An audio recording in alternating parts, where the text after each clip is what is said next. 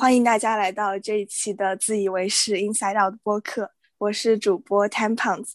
嗯，这一期的嘉宾是饼饼，他在微博上是饼鹅。那饼饼，你先自我介绍一下吧。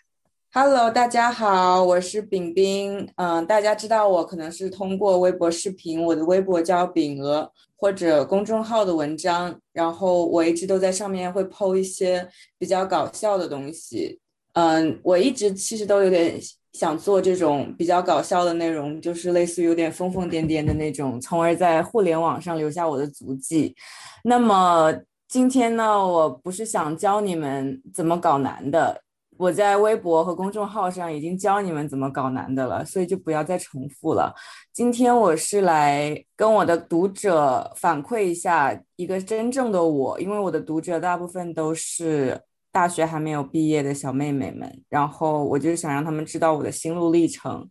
啊，很多人都觉得我的生活很酷，或者说我过着一种不一样的生活。但是我想告诉他们，每一种生活其实都有代价，不要轻易的去模仿任何一种生活，不然会有想不到的后果。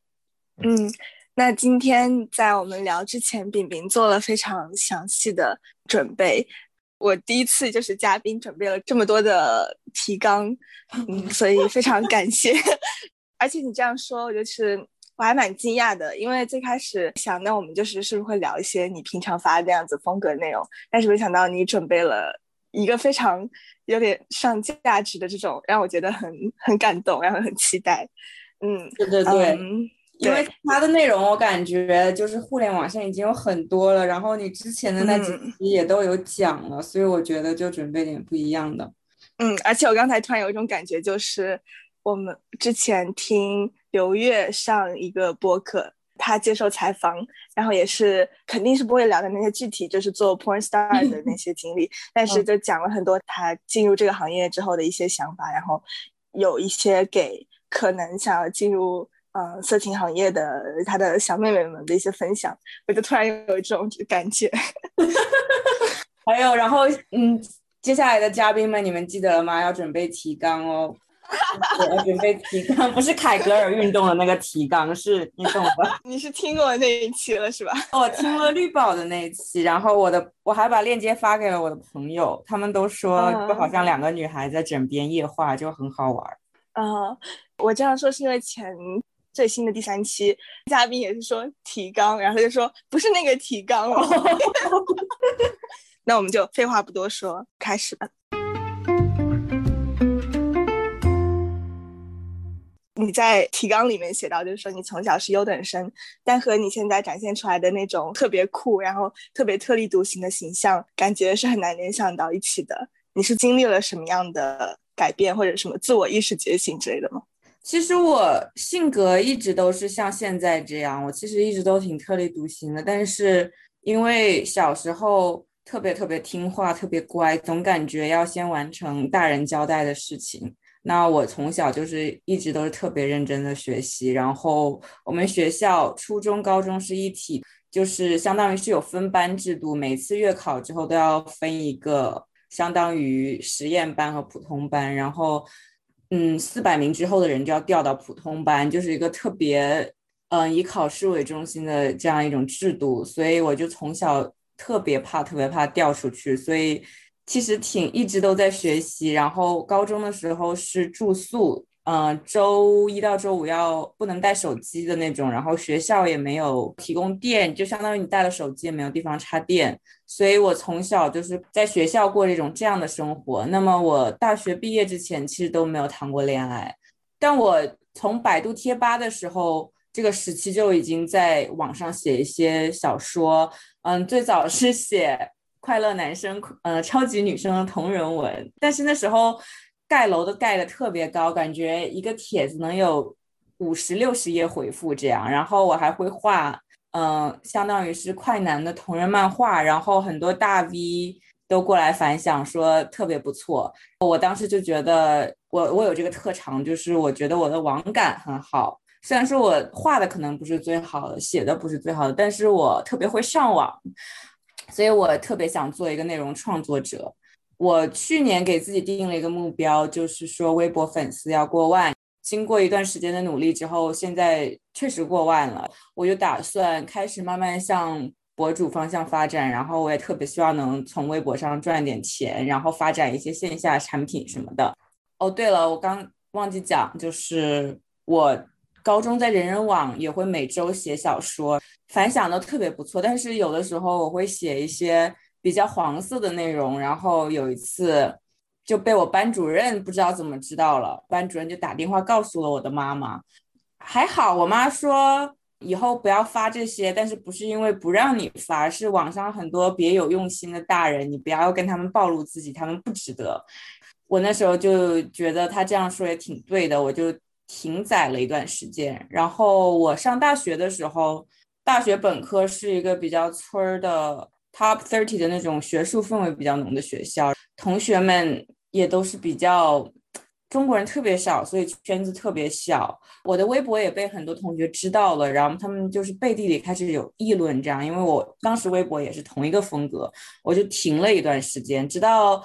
工作以后搬到比较大的城市，我才有陆陆续续的比较频繁的更博。这样，嗯，那你最开始从你在国内读中学的时候就开始写一些文，然后画一些画，你是从哪些地方摄入这些灵感的呀？嗯，我从小就有学画画，所以而且我的我会画那种比较卡通的小人儿。高中的时候，我也不知道哪来的灵感，可能就是憋的，憋的我。每周都想写一篇文章，然后一般来说都是虚构。就比如说你写一些黄文的话，就你是从很小开始接触到这些材料的吗？没有哎，其实我小时候一直不懂。我觉得我敢写是因为我其实不懂。初中的时候，我在网上看到那种黄图，就是那时候网络没有特别严格，然后我看到那种黄图，我还存下来给我妈妈看。我说这是什么？然后我妈叫我不要看。就是我对这种事情没有特别多的概念，然后我以为写出来不会有什么。我觉得并不是因为我特别懂，特别的特别懂的人一般不会去发，对吧？其实恰恰好是因为我不懂，所以我就老发。我觉得这好像没什么。我记得我有写，嗯，我家的一个亲戚他在美国读的中学，然后他会告诉我一些他和。当地的女孩子呀，然后和寄宿家庭的女孩子发生的一些事情，然后我就会把这写下来。嗯，被老师抓的那篇文章呢，我就是写他，然后我其实没有怎么写黄色内容，我就是写到他在打飞机，然后打飞机这三个字被我老师看见了。那你在进行这些创作的时候，是不是会被周围同学？有一些嗯看法，包括你提到说，在大学有同学翻翻到你的微博，然后在背后会有一些议论，这些东西有非常困扰过你吗？嗯，高中的时候比较困扰我，因为高中的时候人人网这个圈子比较小，所以同学们看到也就会开始议论，然后我也能感觉到他们在议论我，所以高中的时候压力比较大，但是。因此也认识了一些我相当于粉丝，因为他们都是我的学弟学妹，但是他们特别喜欢我写的东西，就完全不认识那种，然后过来要加我的微信啊什么的，然后我就觉得，哎，其实我这样写好像也有也能收获不少粉丝，所以开始有粉丝之后，我就想，其实这件事也没没那么重要，别人议论我就不跟他们玩儿呗，而且。说实在的，别让别人议论你真的非常容易。只要你化妆化的比他们浓一点，他们都会开始议论。所以后来心态慢慢放平了，然后今年彻底放平了，因为微博开始可以通过微博赚钱了。然后我就想，就去他的吧，你们怎么骂我，我都还是有收益的。所以现在就是完全放开了。嗯，那你有没有呃生活中的嗯亲近的朋友特别？一直在支持你，或者说因为你去做自己之后，才会过滤掉一些想法和你不一样的朋友。我觉得我生活中的朋友反而是一直支持我的，就是我小时候还没有社交网络这件事情的时候，认识的朋友大部分都走到现在。然后看过我微博的朋友反而更加觉得，呃，我们有话聊，我们有意思。然后入社会之后认识的朋友，我。可能就是通过这个社交网络过滤掉，但我建议大家不要通过社交网络过滤男人，就是 不要让他们知道你的微博。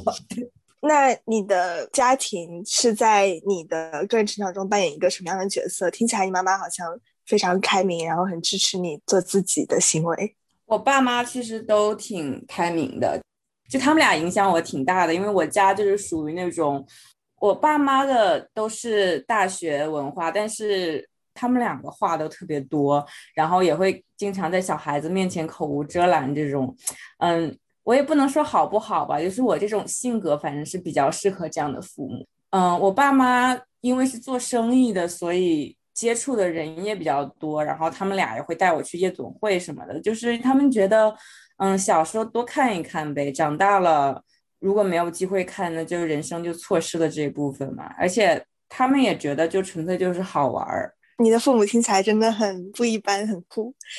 那他们是不是也觉得出国是一个会更适合你的个性发展的方式吗？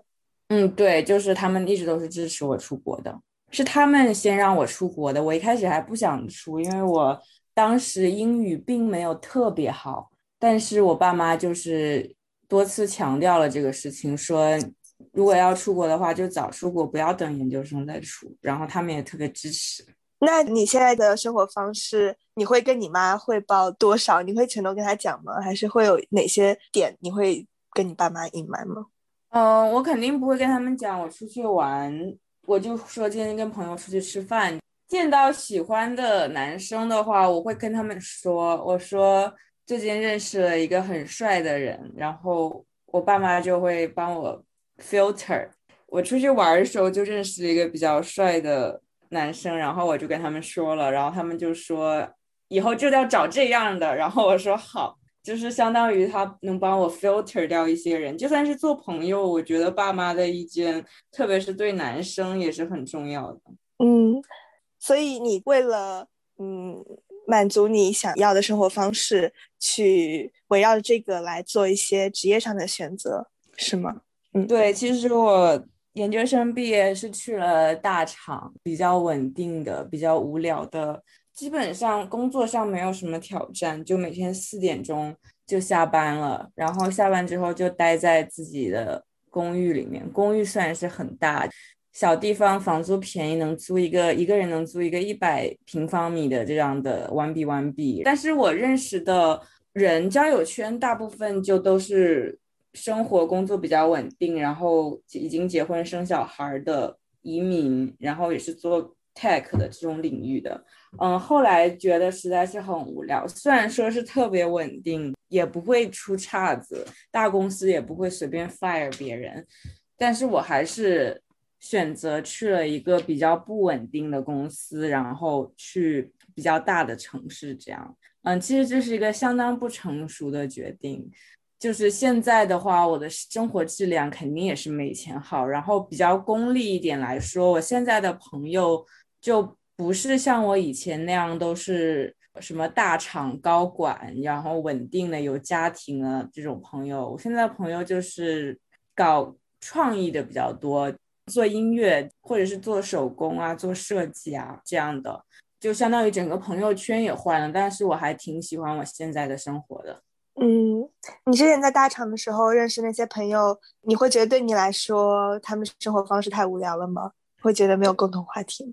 我。不能说他们无聊啦，因为人家觉得打高尔夫或者是什么那叫什么打猎，他们的生活然后 hiking 这样的，其实也是挺有意义的。但是怎么说，就是跟他没有什么共同话题这样。然后他们会品酒啊，品红酒啊，whisky 啊，然后一群人聚在一起聊育儿经。我是我是真的插不进去话，就他们的生活也是。他们很不容易的，就是他们也是移民，然后能做到现在这个 level，肯定也是很努力、很聪明的人。但是就感觉我是真的和他们就没有特别多的共同话题，而且说真的，我每次去公司换了发色，经理也会看到，就会说，嗯，怎么这么会？就意思就是说我很会打扮，然后就觉得很有压力，就是换了发色也会被所有人注意到，这样我就觉得有点不太舒服。嗯，你提到说你觉得你你的轨迹是一个高开低走，你是在指这个阶段的变化吗？就是从一个稳定的大厂到比较不稳定的公司。是的，而且其实对别的朋友，他们也会可惜说。你现在怎么在这儿？就是你可以去更好的。有些朋友会这么说，嗯，其实作为国人，作为做题家，peer pressure 也是有的，因为和我同龄人、和我背景相似的人，其实现在真的都已经在，要么在湾区，要么在下图，已经是当一个 lead 这样，然后生活工作也基本上稳定了，嗯，但是我还在一个起步阶段，所以这样 peer pressure 也有很多。嗯，你是从什么时候开始知道你想要什么样子的？比如说生活和工作上的平衡，你是一直有一个概念的吗？其实一开始没有给我这么多选择的权利，我就是哪里有 offer 我就去哪儿。但是隔离一开始我就好好反思了一下，这一年来我就一直在想，我想要什么样的生活，我要怎么样平衡我的工作和生活，然后。我是想让我的朋友圈和工作圈重叠，还是不想？我就一直在思考这个问题。因为你要做一种取舍的话，你不想让你的朋友和你的工作圈重叠，那你的隐私肯定是会被保护的很好。但同时，你想要职业上的一些帮助的话，朋友是没办法帮你的。所以这也是一种取舍。但我认为我的隐私更重要。而且说真的，我对工作的要求就是能养活自己。我工作也不是很努力。不要被 不要被别人知道，是我工作没有特别特别职业女性那种，我不是个工作狂，我就能找到养活自己的钱，能供我出去玩儿。然后我现在的重心其实还是放在把我看到和听到事情记录下来。我想把我的公众号和微博做得更大，这样。嗯，你刚才提到的说工作圈和朋友圈，你觉得你的隐私更重要？你具体是指？你不想让工作上的同事知道你是怎么样的吗？对，我的工作上的同事，我会保持在他能知道我这周做了什么，我知道他这周做了什么。我们见面有话聊，可以聊聊宠物，聊聊这些比较浅的一些层面就可以了。我不需要找到一些在工作上找到一些好的朋友，因为我是一个朋友圈不会分组的人。然后你也懂吧，就是我。没办法做到每个面我都能保护到，每个点我都能做到，所以要么就学着开始成为一个八面玲珑的人，要么就完全不要有交集最好了。嗯，那你是怎么找到生活中的朋友？我感觉我之前在微博上看到一点说的非常对，就是你的生活方式和你穿衣打扮的方式可以帮你选择到朋友。那我现在最好的朋友是我在 Hinge 认识的，我。约会软件，对，就是我约他出去吃了一顿饭，然后发现我们的性格都特别的合适。他能给我很多的活动，然后他是自己搞珠宝设计的，他也自己成立了自己的公司，就是他能告诉我怎么去成立一个自己公司，怎么吸引客户，然后我能告诉他一些。比较 nerd 的知识，就比如说我们有一次出去玩，然后他特别想认识一个这个什么房地产的阿塞拜疆人，让他成为他的客户，但是他又不懂阿塞拜疆是啥，然后我就告诉他，我之前什么大学历史学到的亚美尼亚和阿塞拜疆有一场宗教战争，他就把我这番话告诉了那个商人，那个商人就很惊讶，说，哎，你居然知道，就我们这样互相帮助也算是。嗯，我感觉你是一个在国外有交到很多外国朋友，然后不混华人圈的那种留学生，而且感觉你就很外向，很会交朋友，然后走在街上也会被搭讪，就感觉你是一直这样的吗？还是有没有什么阶段说你要让自己变得更勇敢、更外向？我大学的时候因为找不到一个平衡，特别有压力，然后我就想。不然我就每天，嗯，搭讪五个人，搭讪十个人。但事实证明，这个方法还是不太好。就我觉得地点和生活的城市真的很重要。现在生活的城市，第一个就是因为赶穿了嘛，赶穿了，当然在人群中就会比较 stand out。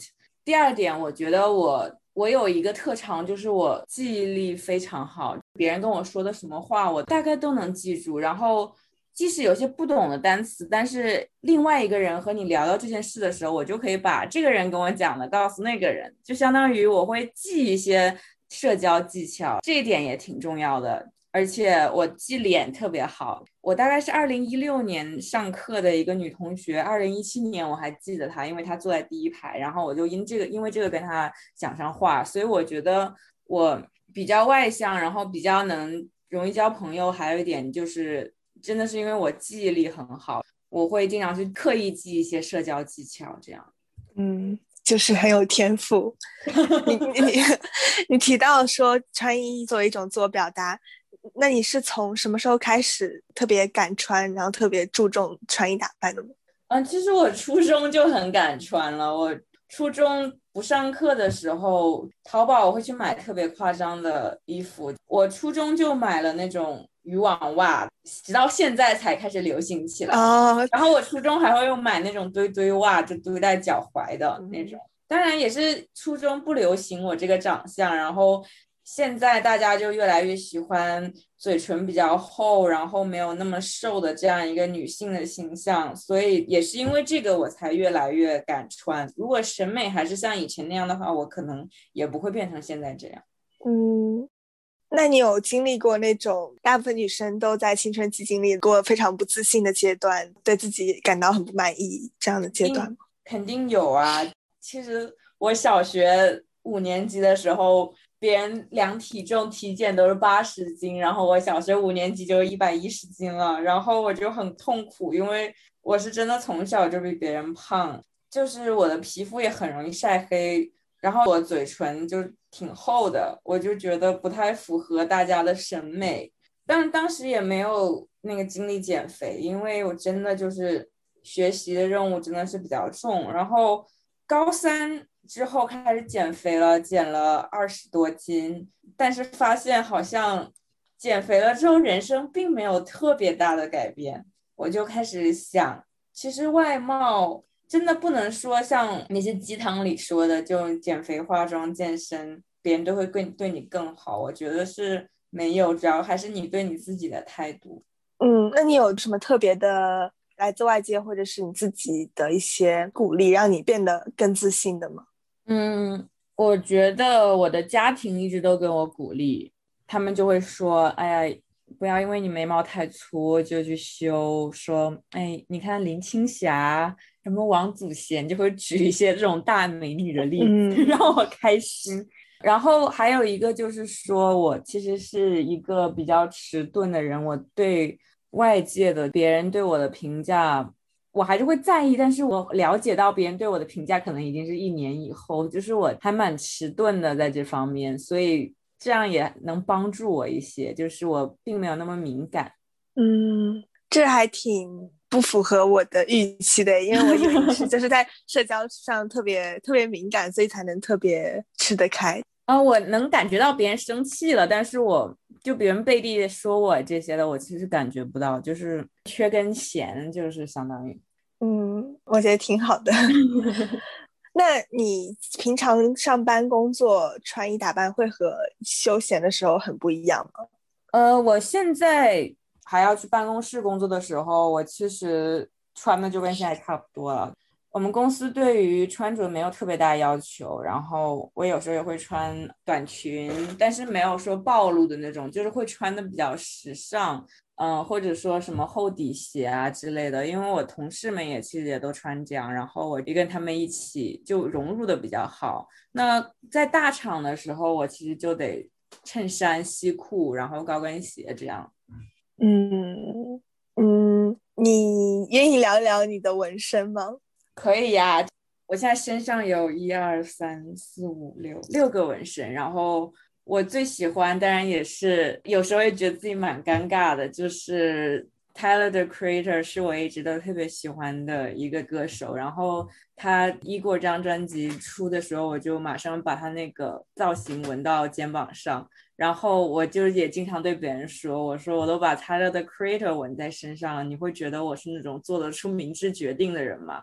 但是我觉得这能特别代表我，就是一个比较。疯疯癫癫，但是内心也有自己的一个独特的想法的这样一种形象。然后我这个纹身也经常走在街上被说你咋想的？为什么要纹在纹在身上这个东西？然后我就是觉得我的性格就是什么，我其实都不是特别在乎，就是纹了就纹了，那老了后悔那时候到时候再说呗。就是我觉得生活在这个世界上，我就是当一个游戏，我就是想要好好玩这样的。嗯，那听起来你对你现在生活方式很满意，而且也很自洽。我觉得你就是因为你这样的心态，就吸引到很多微博上的粉丝，就感觉大家就会被你这样的自信啊，然后这种对自己的生活很满意的一种感觉。嗯，有可能。而且你之前提到说你家人安慰你说，啊，眉毛很粗，很像什么女明星啊。我觉得就让我想到我在微博上很喜欢看你发你的照片，因为就会感觉。嗯，你在发一点和主流审美不一样的东西，然后这个东西就会鼓励不自信的人，就会想，哦，他这样这么好看，我也可以更大胆一点去穿自己喜欢的，或者做其他事情。嗯，我觉得也是这样，所以我现在发照片更频繁了，因为我发现有人在通过这个得到自己自信的这样一个反馈，所以我觉得这样也是好事。那你在微博上就岔开说。嗯，应该是收到很多那种很烦的男性的私信，我就发出来，我会截图发给大家乐一乐。其实没有什么困扰，反正他们隔那么远，就是伤害不到我。嗯嗯，因为你刚才提到说你的嗯心态就是把你的人生当成一场游戏，就所有事情都想玩一玩。嗯，那你会觉得什么东西是好玩的？还是说所有好像不平常的、刺激的事情都是你想要追寻的？去玩一玩的点吗？还是有什么？呃，我喜欢观察不同社交场合上人与人的互动。就我特别喜欢去嗯 party，就不是说什么去 club 那种大家都坐着的。我喜欢去一些 house party，然后最好是他们参加者和我的背景越不同越好。我想去观察各种各样的人的这样一个互动的方式。但是我完全不想尝试的就是。我知道这很很让说出来很诧异，但是我我现在就是觉得，任何要让我使用娱乐性药物的场合，我都会尽量避免参加，因为，嗯，我小时候会觉得，哎呀，这样能得到特别多灵感，特别酷，然后说不定还能对人生有感悟。但是我现在越来越觉得，能够保持一个清醒的状态，同时能把这些东西观察出来，我觉得才是对我一个。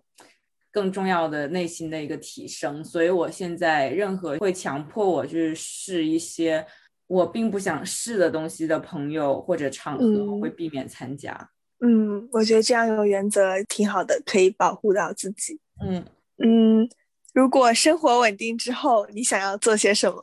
我我在提纲里说，呃，我生活稳定之后，我要辞职一年当一个 stripper。我真的是这么想的，因为我。第一个，我觉得钢管舞很好看，然后表演它非常有难度，而且就是你可以穿，就真的是很好看。我觉得是很能显出一个女人味的衣服，然后能在能穿着高跟鞋，然后再进行一场就是有互动性的，而且是充满着女人味的表演，我觉得特别好。或者如果这个不行的话，我觉得我会去那个 Urban Outfitter 当店员。我觉得就可以穿自己想穿的衣服，然后也不用做一些特别费脑的工作。就是我想要体验一年这样的工作，就是最好是体力居多的。好的，期待你存够足够的钱，体验一年这样的生活。好的，谢谢。嗯，那我们还有什么没有聊到的点想补充的？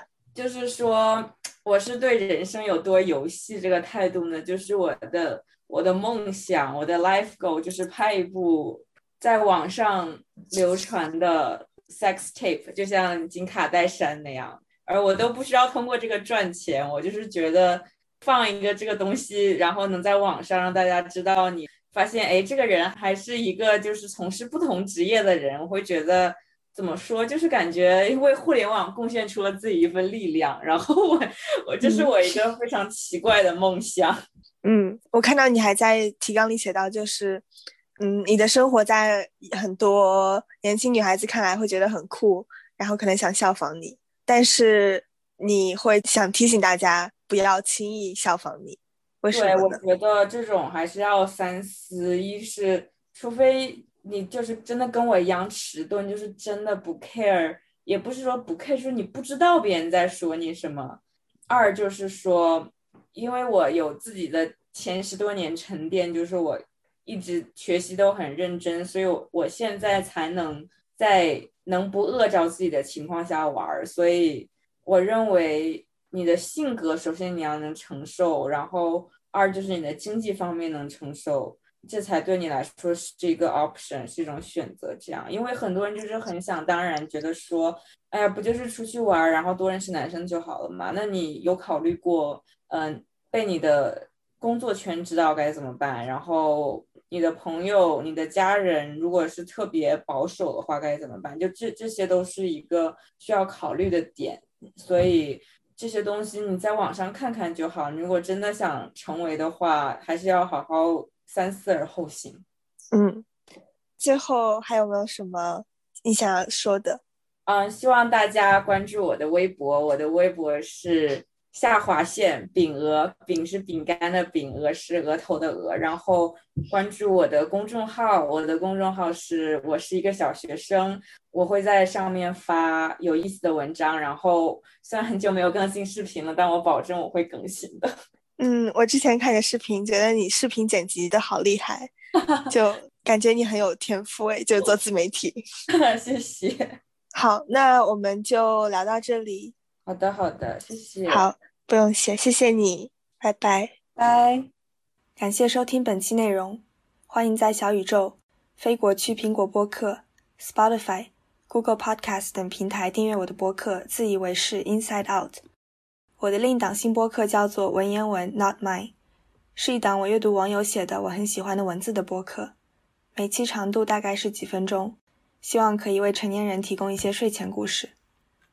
推荐大家使用泛用型播客客户端，通过 RSS 链接订阅我的播客，以保证听到完整的期数。